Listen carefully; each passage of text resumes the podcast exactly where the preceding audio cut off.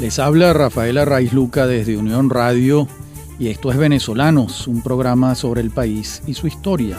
En la continuación de la serie que iniciamos la semana pasada sobre Colombia y Venezuela.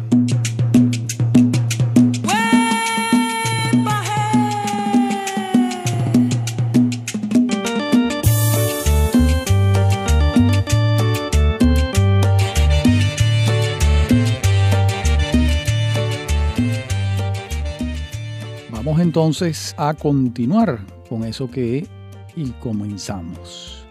Y la semana pasada concluimos haciendo observaciones sobre lo que significaban los modales dentro, las formas dentro de la cultura venezolana y la cultura colombiana. Y tendríamos que decir que la ausencia de formas en los venezolanos no es solo expresión de cierta barbarie, es también un rechazo por todo aquello que esconda la crudeza de la verdad. Aquí se prefiere el insulto desconsiderado, o algunos lo prefieren, hay que decirlo, porque se cree que así se apunta más cerca de la verdad, nada más falso. Y en Colombia, por lo contrario, pareciera que la verdad es secundaria frente al imperio de las formas, de la contención, de la prudencia. De modo que en nuestros vecinos uno advierte contención y prudencia y entre nosotros uno advierte más espontaneidad y sinceridad. Sinceridad lo digo entre comillas, porque el insulto no tiene por qué ser sincero. El insulto también puede esconder una falsedad, solo que se dice desde el insulto, desde la agresión, desde la violencia. Pero se cree que quien insulta está diciendo la verdad. No siempre es así. Se puede insultar mintiendo. Y por otra parte, entrando en otros territorios, siempre me llamó mucho la atención en Bogotá lo que respondía una madre cuando alguien le preguntaba por sus hijos. Todas las madres bogotanas a quienes les pregunté decían que los niños eran muy juiciosos. Esta es una palabra clave dentro de la cultura colombiana. En cambio, cuando a uno, cuando uno le pregunta a una madre venezolana por los muchachos, por los niños, uno le formula la misma pregunta y la madre venezolana, para señalar algo muy bueno, dice que los niños están tremendísimos, divertidos o graciosos. Allá se dice juiciosos. Aquí nadie va a decir que los niños están juiciosos, porque pareciera que el juicio no es un valor acendrado en Venezuela. Pareciera. Las palabras esconden mucho y denotan mucho de los valores culturales. Aquí pareciera que se coloca el énfasis en ser divertido, en no tener juicio, en, que los niños sean tremendísimos. Y esto guarda relación con otro valor que señalamos en el programa anterior como cardinal de la cultura colombiana, me refiero a la obediencia.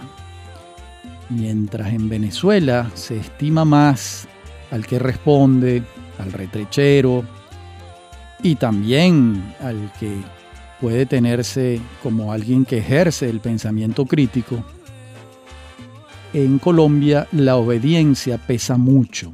¿Esto a qué se le puede deber? Yo creo que a varios factores, pero debe considerarse el peso de la Iglesia Católica en el periodo colonial colombiano y eh, cómo la Iglesia ha seguido pesando a lo largo de los dos siglos republicanos colombianos.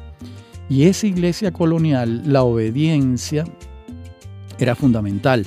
No olvidemos que la, la Iglesia antigua, la Iglesia colonial, en alguna medida te recogía valores de la estructura militar, y la obediencia en consecuencia se hacía fundamental. En cambio en Venezuela, Por lo contrario, ha prosperado más el pensamiento crítico. Eso que en su extremo negativo puede llamarse la retrechería o el respondón, en su extremo positivo tiene algo muy favorable y es el desarrollo del pensamiento crítico. No tengo por qué obedecer, tengo que argumentar, tengo que discutir, tengo que dialogar. Eso está más presente, a mi juicio, en la educación venezolana que en la educación colombiana. Y cuando digo educación, no solo me estoy refiriendo a la educación formal, sino a la educación hogareña también. Aunque yo no estoy diciendo que en Venezuela en la educación hogareña la obediencia no sea importante, por supuesto que lo es, pero es que allá uno nota que la obediencia es central, es todavía más importante que acá. Aquí, allá se queda menos espacio para la disidencia, para la crítica. Estos son, como les vengo diciendo desde el primer programa, impresiones ensayísticas, sujetas ¿verdad? a estudios académicos que puedan eh, comprobar estas impresiones que yo he tenido. No pretendo en ningún caso presentarlas como verdades absolutas, sino como lo que son impresiones sujetas a verificación y a discusión. Vayamos a otra diferencia notable que la juzgo también sumamente importante para entender un pueblo y otro, y me refiero a la velocidad. En Caracas y en Venezuela en general, la rapidez es sinónimo de eficiencia. Aquí uno dice, oye, eso salió rapidísimo, entré por una puerta, salí por la otra con el documento, o entré a la barbería, el barbero trabajó a toda velocidad, en 15 minutos estaba listo. Una señora puede decir, entré a la peluquería y fulana me hizo las uñas, me secaron el pelo y a la media hora ya estaba todo resuelto. De modo que aquí cuando sale algo rápido es que se hizo bien. En Bogotá es al revés. Si se hizo velozmente fue porque se hizo mal. La lentitud es garantía de eficacia. Es algo muy sorprendente. Mil veces se escucha en Bogotá un refrán colonial que aún está vibrante de actualidad allá, el refrán La prisa es plebeya. Y todavía se escucha otro refrán o otra expresión más bien muy contemporánea que se escucha todos los días y prácticamente a toda hora. No hay afán, no hay afán. En otras palabras, el afán es lo peor. Correr es lo peor. Miren, esto es extrañísimo y muy, muy, muy interesante realmente. Muy, muy interesante. Porque es paradójico. Si ustedes se montan en un taxi por las calles de Bogotá pues la experiencia puede ser cercana a lo terrorífico, porque la velocidad que alcanzan los taxis es vertiginosa. Unos carros pequeñitos, en su mayoría carros coreanos, eh, que se cuelan por los huecos más pequeños y uno se hunde en el asiento esperando lo peor, pero lo peor no llega porque estos conductores que se manejan como unos diablos con una destreza inimaginable, con mucho afán, ahora sí, con muchísimo afán, van avanzando y se embisten unos a otros, impidiéndose el paso.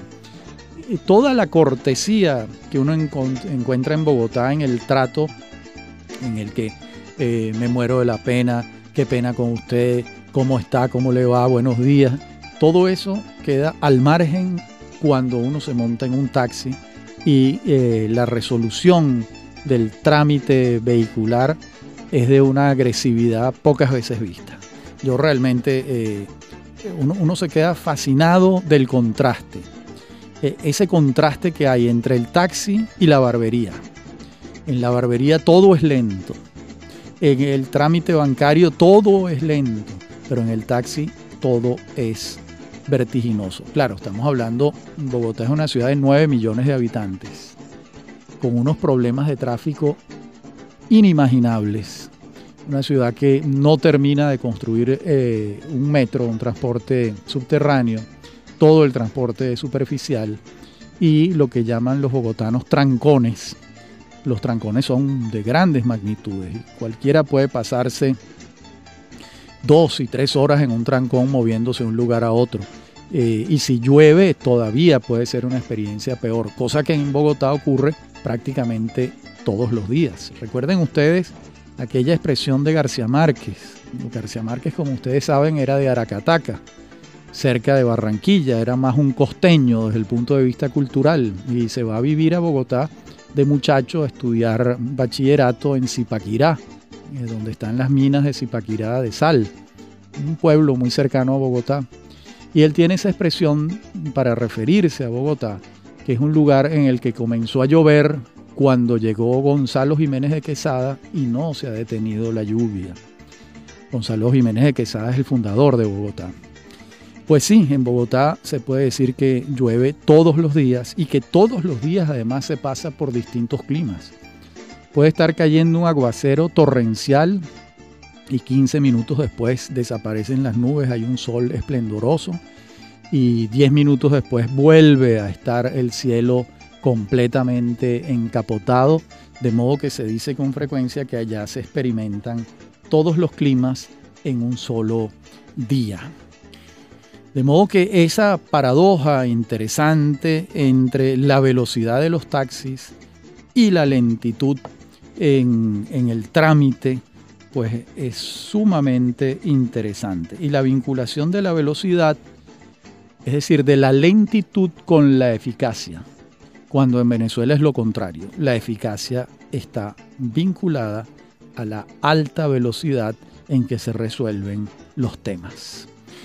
En la próxima parte del programa continuamos con estas similitudes y diferencias entre Colombia y Venezuela. Ya regresamos.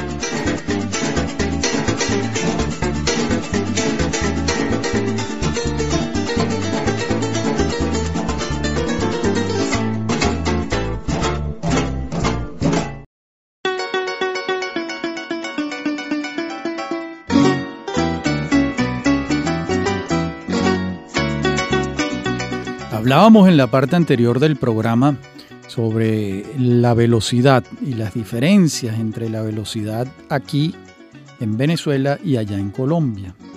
Y permítanme también una observación anecdótica. Yo veía a los señores en las barberías de Bogotá hacerse las uñas, porque miles de hombres en Bogotá se hacen las uñas, ojo, de todos los estratos sociales, y advertía que el tiempo que pasaba la manicurista era dilatado, extendido, que hacía su trabajo con una lentitud para mí exasperante. Yo llegué con el ritmo caraqueño y alguna vez le pregunté a una de ellas por qué era tan lento todo y ella me respondió, rápido no se puede hacer bien. Esa fue la respuesta. Pues bien, esta es una sociedad en la que la lentitud se erige como un valor y es la misma sociedad en la que la rapidez para algunas mañas es asombrosa. Por cierto, les recuerdo, estoy hablando de una experiencia bogotana. Si, si estamos hablando de la costa colombiana, pues encontraremos la misma velocidad eh, caraqueña o cumanesa o zuliana. Eh, el tema allí es Bogotá, una ciudad que está a 2.600 metros sobre el nivel del mar. Y eh, bueno, es, muy, muy distinto el tono vital de la gente allá y aquí, o a la orilla del mar, o en cualquier región del Caribe. Les decía antes que mm, son lentos para algunas cosas, pero para otras son eh, muy, muy, muy rápidos y en segundos cambian algo sin que el afectado se dé cuenta. Una anécdota, estaba almorzando con unos amigos en un pequeño restaurante en el centro de Bogotá, un restaurante muy discreto, y llegó un señor vendedor de revistas. Y el señor tenía una práctica para robarse los teléfonos. Y era que él colocaba sobre la mesa un grupo de revistas, eh, las ofrecía, mire, aquí está la revista esta, aquella, la demás allá. Todo el mundo decía, por supuesto que no, y él aprovechaba el momento para recoger las revistas y un teléfono que, se, que estaba colocado sobre la mesa, de manera inadvertida. Y un amigo mío de pronto cuando fue a buscar, se dio cuenta que no estaba el teléfono y también se dio cuenta, porque conocía esta práctica, que había sido el señor de las revistas. Y salió corriendo a buscarlo y ya el señor, por supuesto, se había evaporado. Hay unas, eh, muchas habilidades de esta, de esta naturaleza, ¿verdad?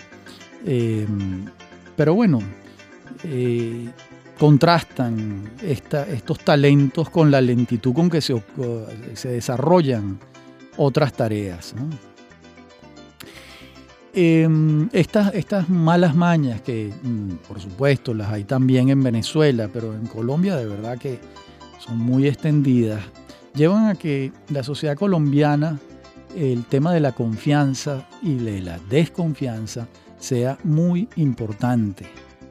Y la desconfianza es tan grande que cualquier trámite administrativo se convierte en un trámite jurídico.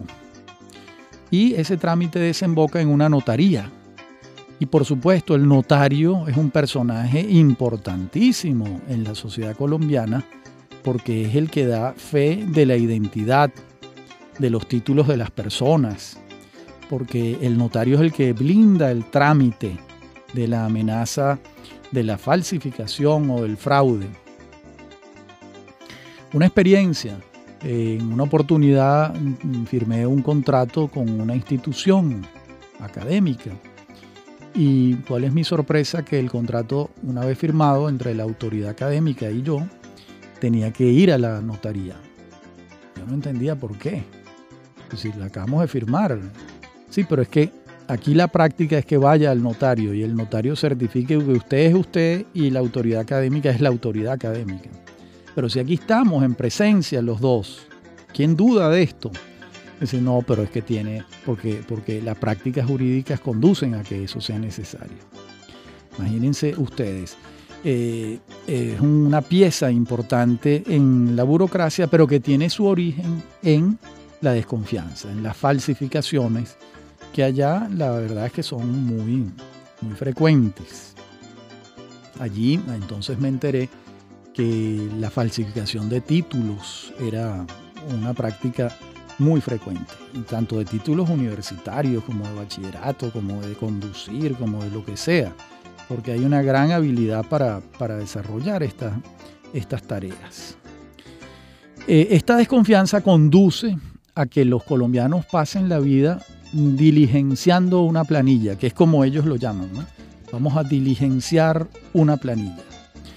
Y cualquier trámite en una oficina pública o privada es algo complejísimo, que debe ser revisado y revisado hasta la saciedad y toma tiempo y se convierte en una operación de gran envergadura cuando realmente es una operación muy simple. Yo compré un carro a crédito en Bogotá y de la agencia llamaron a mi suegra a Caracas a preguntar si yo era yo. Entonces, caramba. Y el crédito se tardó tres meses en que me lo aprobaran. Entonces tú dices, pero tres meses para aprobarte un crédito.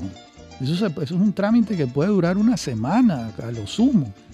Allá se tarda tres meses porque ellos revisan y revisan y revisan y porque hay ese clima cultural según el cual si se hace muy rápido, se hace mal y si se hace lentamente es porque se hizo bien. Esto es un tema complejo para el desarrollo, porque la velocidad y el desarrollo están intrínsecamente vinculados, de modo que esta, esta lentitud como de, tiempos coloniales realmente es, todo un tema complicado. Por cierto, eh, a ese simple crédito para comprarse un carro en la agencia llamaban a eso la operación. dice, caramba, pero esto es algo así tan complicado. Y a mí terminó resultándome gracioso todo aquello. Claro, cuando uno hurga se da cuenta de que ellos están tratando de protegerse de un fraude. Eh, el origen de toda esta, de toda esta tramitología es protegerse de un fraude. Es decir, es la realidad la que los lleva a eso, a, esas prevenciones extremas en relación con cualquier trámite y por eso, como les digo y como dicen ellos, los colombianos pasan la vida diligenciando una planilla. Y bueno, yo no sé si, si esto tiene relación con algo muy extraño que me ocurrió varias veces en Colombia. Conocí a alguien que me trataba con una amabilidad extraordinaria, como si me conociera de toda la vida. Y me invitaba a vernos de nuevo, ir a su casa, a vincular a las familias, una cosa extraordinaria. Y tú dices, oye, pero qué gente tan amable. Y en verdad uno se siente muy bien, muy agradado y al final del encuentro, de esa despedida en casa de, unos amigos o en un parque, qué sé yo, donde sea, eh, el, bogotano anuncia la invitación ofrecida ocurrirá muy pronto, en días, en días te llamo, muy pocos días te llamo. Bueno, y lo más común es que no llamen nunca. Y yo le preguntaba a mis amigos colombianos, bueno, pero ¿esto qué es? Y ellos me decían, no, es que nosotros somos así. Y nosotros no lo hacemos entre nosotros. No es, no es contigo que eres extranjero. No, es que entre nosotros es igual. Es, es una forma de proceder colombiana muy extraña. Y también puede ocurrir que esa persona o esa pareja, supongamos que es una persona que tú te conseguiste y te trató como un príncipe europeo, te hizo pues las mayores carantoñas, como decimos en, en Caracas, la próxima vez que te lo encuentras, no te saluda. Dice, pero bueno, ¿qué pasó aquí? ¿Qué pasó? Es una conducta extrañísima. Y yo indagué varias veces por qué ocurría esto. Y los amigos bogotanos me decían que era lo más común, que eso no me lo hacían a mí por extranjero y que entre ellos pasaban la vida haciéndosela. Y yo es algo que no logro entender. Y bueno, uno pudiera a partir de allí concluir que aquella amabilidad y aquella salamería que te prodigaron era una especie como, como de actuación, hay algo dramatúrgico en eso, es como quien está desempeñando un papel, el papel del amable, y esa misma persona desempeña la próxima vez el papel del que te ignora, el papel del que no, del que no te advierte. De modo que Claro, uno como extranjero, cuando tiene estas experiencias, se queda atónito. Pero cuando hablas con ellos, con tus amigos bogotanos, explícame esto, ¿qué está pasando aquí? Te dicen, no, es que nosotros somos así. Es así. Es nuestra manera de ser. Eso no quiere decir que, sea una ofensa contra ti. No quiere decir nada. Eso no quiere decir nada. Quiere decir que te tratamos muy bien y también quiere decir que te podemos ignorar. Y, pero que te ignoramos no quiere decir que no te querramos. es verdaderamente algo eh, muy difícil de comprender eh, para uno. Ahora, claro, si uno es del patio, si uno es de allá, uno sabe que todo ese afecto en el trato es forma, es un agrado fugaz y que de pronto se voltean y puede que nunca más te dirijan la palabra. Por supuesto, para un venezolano esto es una conducta muy difícil de comprender. Allá hay unas sutilezas verdaderamente difíciles de entender para uno, indescifrables. Es como que si lo que ves no es, y como que si tampoco es lo que está oculto. En fin, miren, por más que mis amigos intentaron aclararme esta conducta tan extendida en Bogotá, no creo haber comprendido completamente de qué se trata, por qué ocurre y qué se busca con esto. En todo caso, creo que contribuye con la desconfianza generalizada, sin la menor duda. Pero es algo que los venezolanos que no estamos advertidos eh, nos encontramos con estas situaciones tan curiosas en Bogotá. En la próxima parte del programa seguimos con estas observaciones al voleo, estas impresiones. Ya regresamos.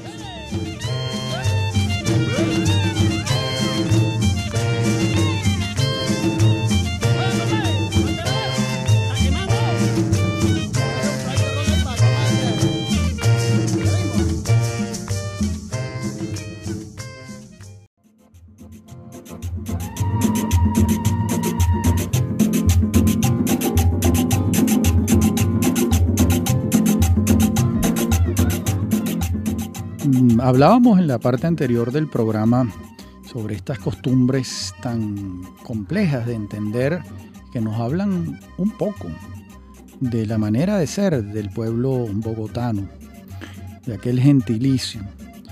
Y eh, ahora quizás pudiera referirles otra impresión, otra anécdota. Y es la experiencia de la espera en un banco.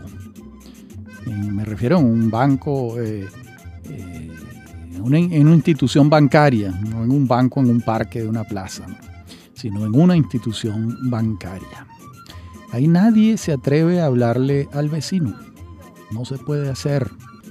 Está mal visto. Engrincha a la gente.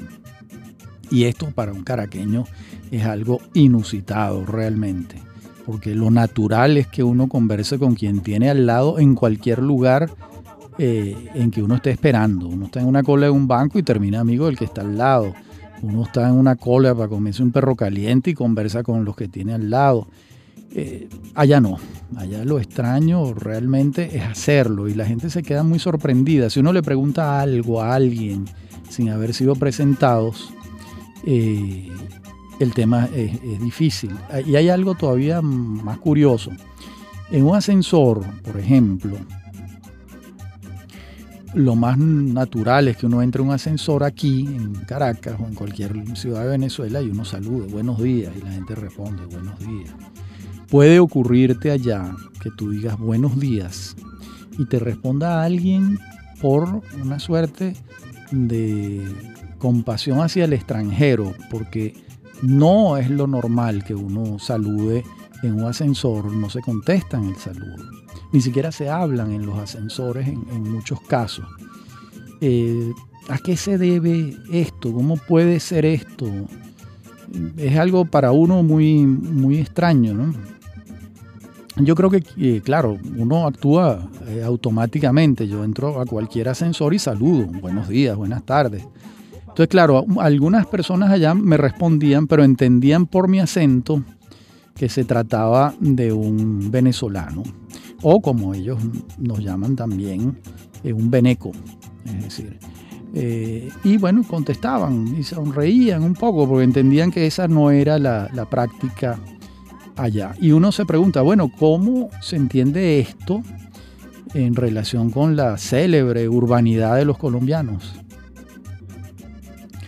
Uno, aquí entonces uno dice, bueno, eh, qué, extraño, ¿no? Entonces, ¿será que la amabilidad está vinculada con un servicio que se está prestando? Y si no se está prestando el servicio, pues ¿para qué la amabilidad? ¿Será eso? Eh, ¿Será que se articula específicamente en una relación signada por algún tipo de desempeño o de, utilidad institucional o comercial o la que sea? Y, uh, por ejemplo, un taxista es amable, sin duda, y hablan bien. Una recepcionista saluda correctamente. Una telefonista sabe hablar, utiliza el lenguaje correctamente, mucho mejor que lo que suele uno escuchar por estas tierras. Pero uno ah, entonces se pregunta, ¿será que esa amabilidad está en función de la tarea que se está desempeñando y no es una amabilidad natural? Pudiera ser. Yo no me atrevo a afirmar esto, es una impresión, pero que no creo que deba dejar de indagarse acerca de esto, para quien quiera, ¿no? Y seguramente los colombianos que están oyendo este programa, que deben ser miles, porque en Venezuela viven muchísimos, y además estos programas se oyen en cualquier lugar del mundo por la vía de Internet, seguramente tienen respuestas a estas interrogantes que yo me hago. Por ejemplo, les consigno una anécdota en este sentido uno saluda y le da las gracias a cualquier persona, siempre, independientemente de su condición social. Eso, es lo que a mí me enseñaron mis padres en Venezuela. Y además así es como nos relacionamos nosotros. Hay una atmósfera de amabilidad que hace bien en el alma. Pero un amigo me advirtió que eso allá era muy raro, que no lo hiciera que andar saludando a cualquiera podía ser mal interpretado, podía ser interpretado como que yo andaba buscando algo con esa persona, que no tenía por qué saludar al vendedor de chicle eh, con amabilidad, que no, que se hacía el trámite y ya, pero que no había que establecer un vínculo más allá de lo, del trámite porque eso podía ser mal interpretado. Otra rareza para nosotros y otra diferencia eh, interesante. Y la verdad es que no voy a seguir por este camino de indagaciones porque no sé cómo interpretar estas conductas. Sin embargo, las señalo y las traigo a cuento aquí porque algo me dice que son reveladoras de una manera de ser allá y aquí. Eh, y vamos hacia otro, otro tema antes de que se me escape, antes de que se me vaya volando. Eh, este tema eh, lo dejamos hasta aquí, en el aire. Y para que ustedes lo piensen. El otro tema es que Colombia se puede decir que está formada por varios países o varios enclaves, digamos así. Aunque allá uno escucha esto de la siguiente manera, es muy frecuente que te digan Colombia está formada por varios países. Y es una frase que se escucha mucho y se lee con frecuencia. Y es verdad. Hay algunos que hablan de cinco, otros de seis y hasta de siete países. Vamos a ver cuáles son. Los llanos es uno, no hay duda. La costa caribeña es otro. Por cierto, ellos llaman a la costa caribeña extrañamente la costa atlántica. Yo digo, pero ya va. Ellos no tienen costa atlántica, toda la costa que tienen es caribeña. ¿Por qué la llaman la costa atlántica? ¿Por qué se tragan el mar Caribe? Es algo extraño, nadie me supo explicar por qué.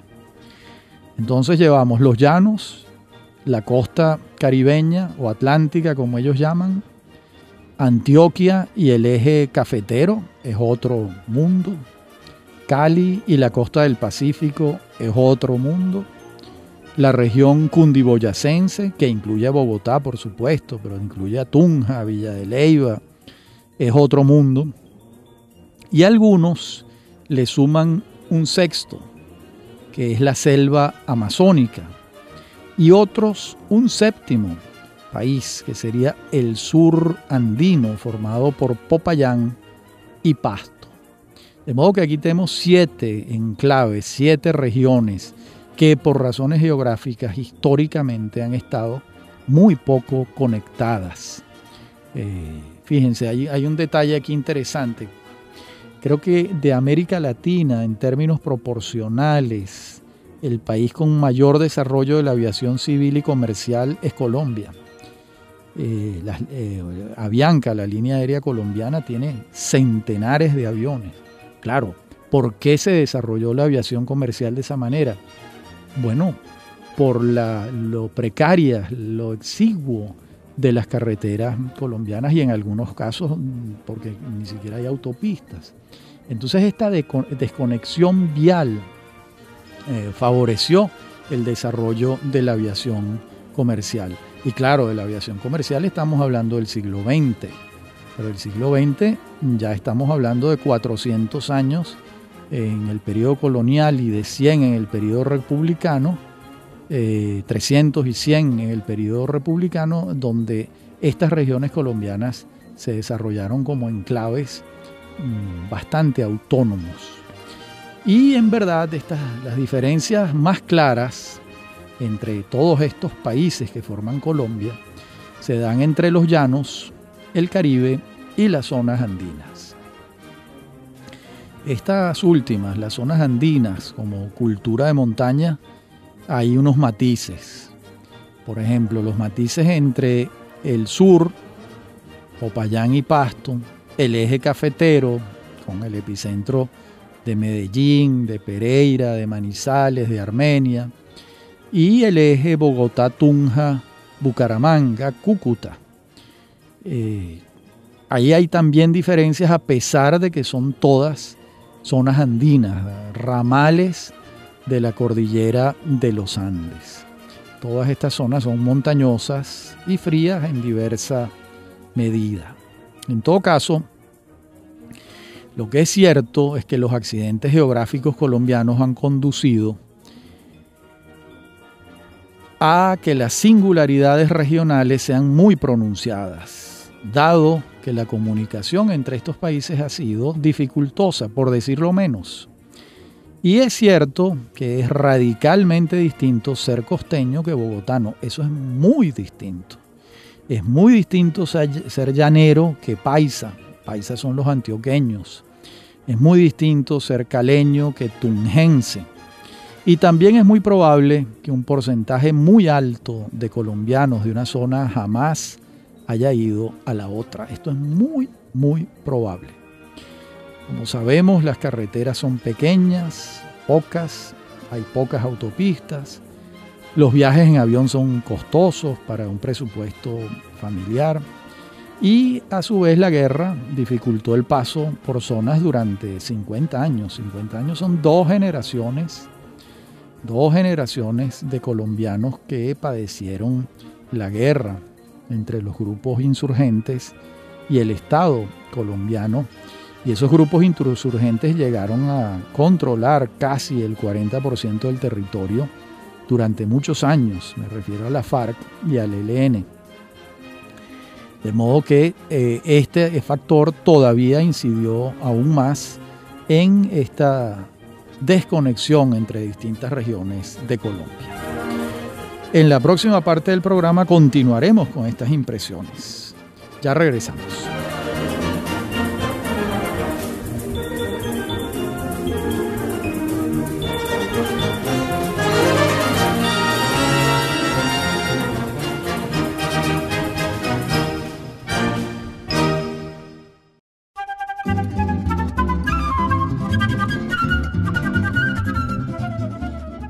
Bueno, en la parte anterior del programa hablábamos de estos países que forman Colombia, como ellos mismos dicen.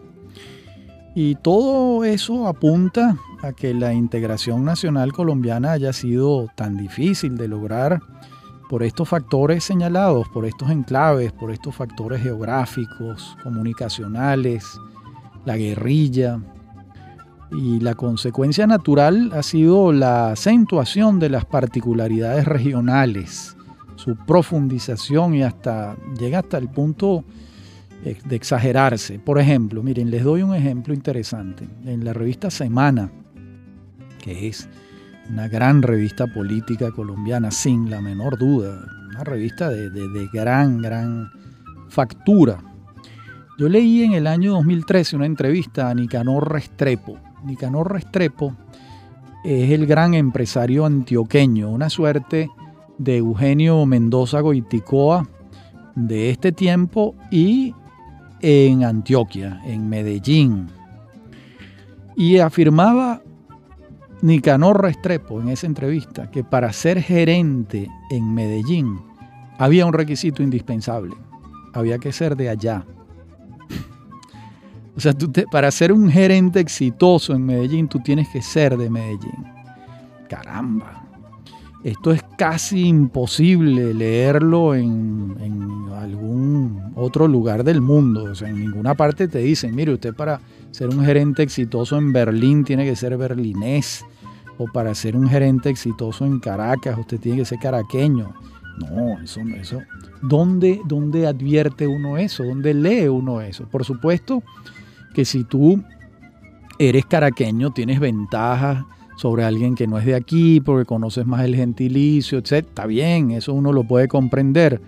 Pero que el gran empresario antioqueño, Nicanor Restrepo, diga que es prácticamente una necesidad ser de Medellín para ser un gerente en Medellín es algo que revela el tema de los enclaves eh, y de las singularidades regionales en Colombia.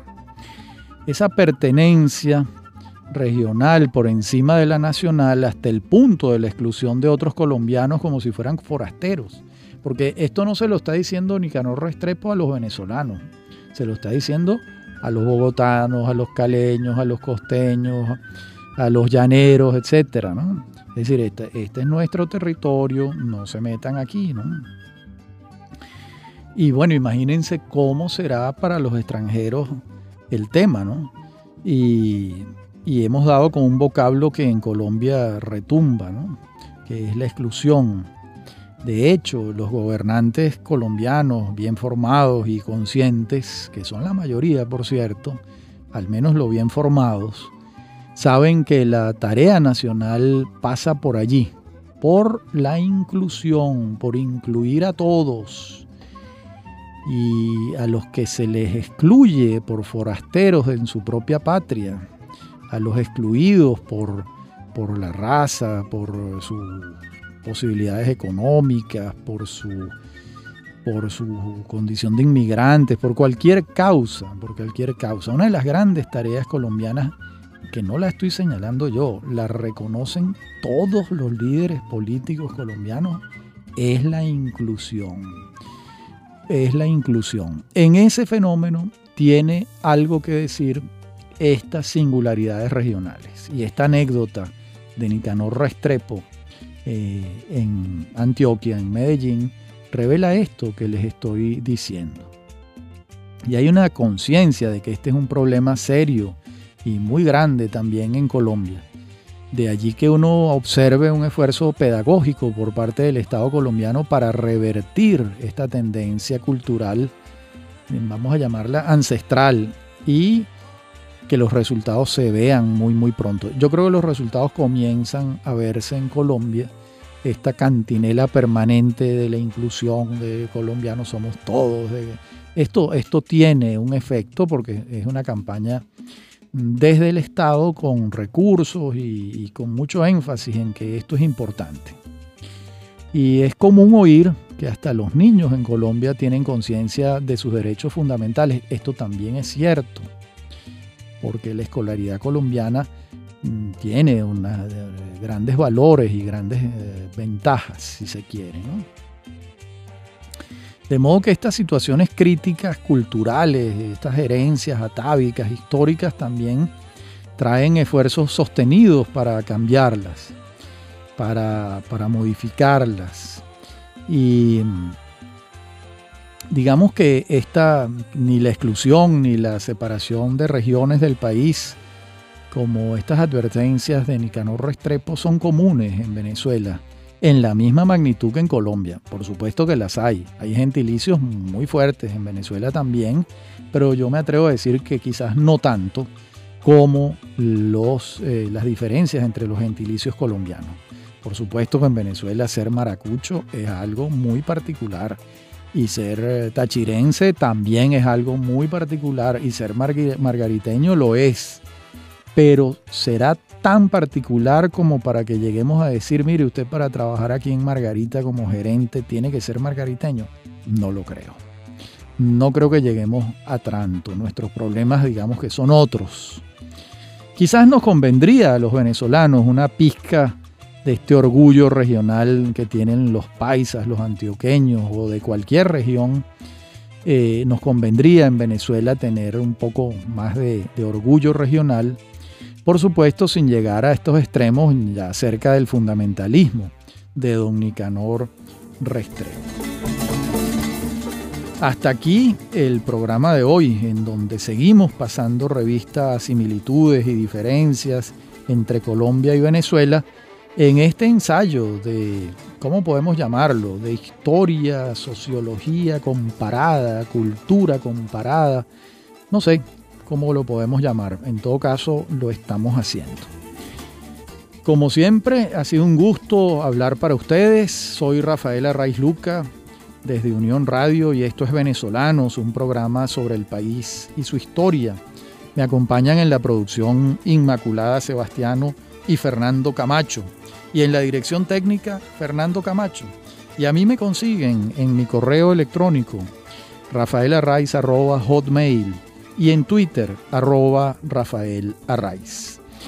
Hasta la próxima semana cuando continuaremos con esta serie eh, sobre Colombia y Venezuela. Ha sido un gusto hablar para ustedes.